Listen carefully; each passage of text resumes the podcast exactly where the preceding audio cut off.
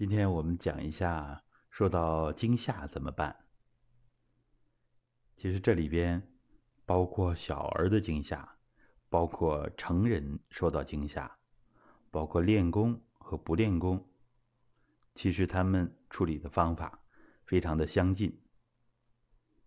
首先，我们说一下练功的时候受到惊吓怎么办。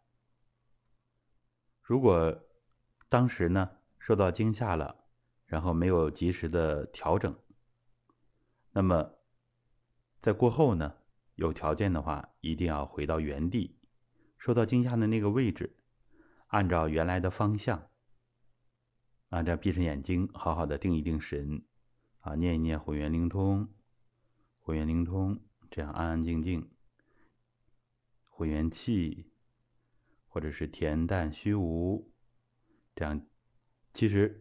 把散出去的一元体、散出去的神意定一定就可以了。那么，如果是练功当中遇到了惊吓，尤其是我们听了这次音频之后，以后啊就不怕受到惊吓了。受到惊吓呢，我们就保持原地不动，安安静静的，然后眼睛向左转三圈儿。啊，眼球在向右转四圈左三右四。那么左侧呢，人体是属于肝，右侧是属于肺，所以呢，就是肝魂肺魄。啊，传统文化总讲的这种魂魄，实际上是我们的高级神经活动，啊，是我们意识的一部分，啊，神意的一部分，这样。科学的来看待就可以了。这样定一定神啊，我们的神意也不会乱，不会散掉一些，也就不怕惊吓了。那么，如果不练功的人呢，可以帮他安一安神啊，也可以回到原来的位置，教他这个方法，或者是帮他灌一灌气。包括小孩子，以前受到惊吓。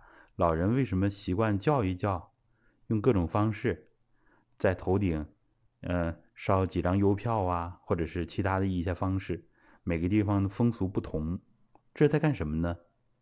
其实就是帮着孩子定一定神，告诉他别害怕，啊，别害怕。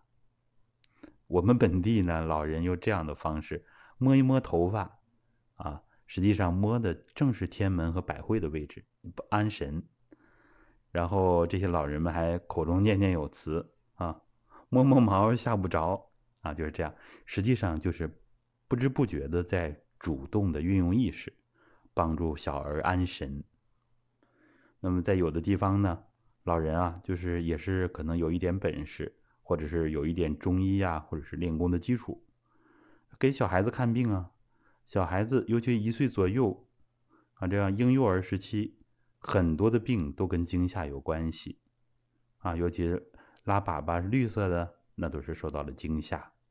小孩子很容易受到惊吓，突然谁一句话，来一个陌生人，啊，所以呢，呃，扁桃体炎啊，肺炎啊，其实好多就是上呼吸道的症状啊，包括拉肚子呀，其实小孩子很多都是惊吓导致的，啊，这个时候安一安神，可能好的就快了。啊，有的老人呢，就是用的方法，就是用手在头上转几圈正转几圈反转几圈然后提按，这就跟我们灌气非常的类似了。所以，咱们传统文化里边，其实有一些啊科学的内容，我们是需要继承下来的。这些就是人体生命科学非常重要的内容。今天讲的这个惊吓的专题，希望对大家有所帮助。好的，谢谢大家。